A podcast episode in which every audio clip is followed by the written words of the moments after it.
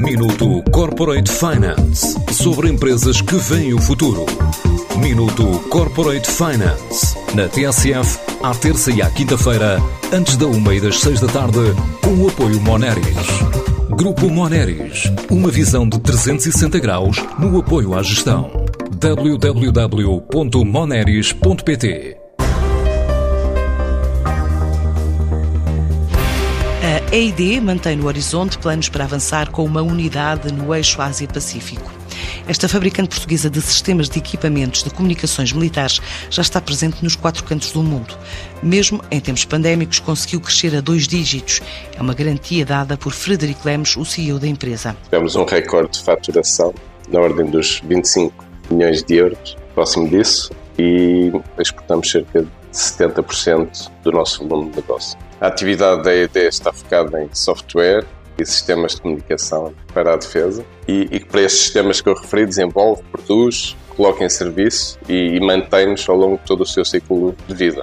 Esses nossos clientes, que são as Forças Armadas, desenvolvem missões muito complexas e com elevado risco e com as nossas soluções tentamos tornar mais fácil a operação destes sistemas, que são complexos, e também tentamos prover a informação necessária para tomar a decisão rápida que conduzam ao sucesso das operações. Com uma cota de exportação subir de 60% para 70% e o Sudeste Asiático, a par do Médio Oriente, como principais clientes, a empresa quer ainda este ano fixar uma sede no eixo Ásia-Pacífico, estando em estudo ainda a localização exata alguns entre países como a Tailândia e a Indonésia. Nós temos cerca de 35 forças armadas mundo fora que têm atualmente os nossos sistemas em operação. Eu talvez destacasse de maior distância para menor distância, a Austrália é um mercado muito importante para nós, Indonésia, eh, Egito e mais alguns países do Médio Oriente, eh, Alemanha, Holanda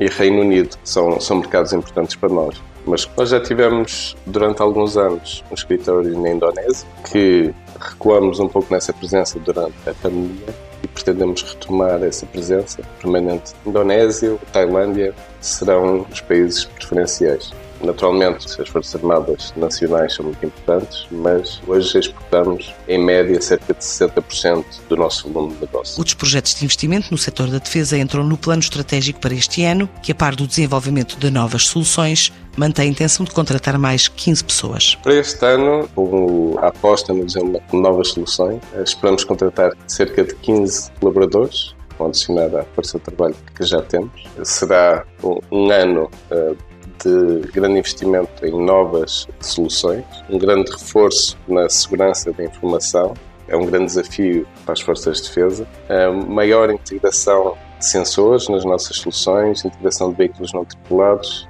crescimento da capacidade de processamento de, de dados e integração com outros subsistemas. Uh, vemos também oportunidades para crescimento no setor uh, aeronáutico, onde já temos alguma presença. Por outro lado, estamos a olhar também para de que forma é que podemos uh, analisar a grande quantidade de informação que passa pelos nossos sistemas e através de inteligência artificial e ou machine learning uh, otimizar de forma automática o interface com o operador e também priorizar e compilar informação que permita tomar a tomada de decisão mais rápida e sustentada. Com a crise dos materiais dos semicondutores, a EID não espera crescimento este ano, mas pretende manter os 25 milhões faturados o ano passado. Minuto Corporate Finance sobre empresas que veem o futuro. Minuto Corporate Finance na TSF, à terça e à quinta-feira, antes da uma e das seis da tarde, com o apoio Moneris. Grupo Moneris, uma visão de 360 graus no apoio à gestão. www.moneris.pt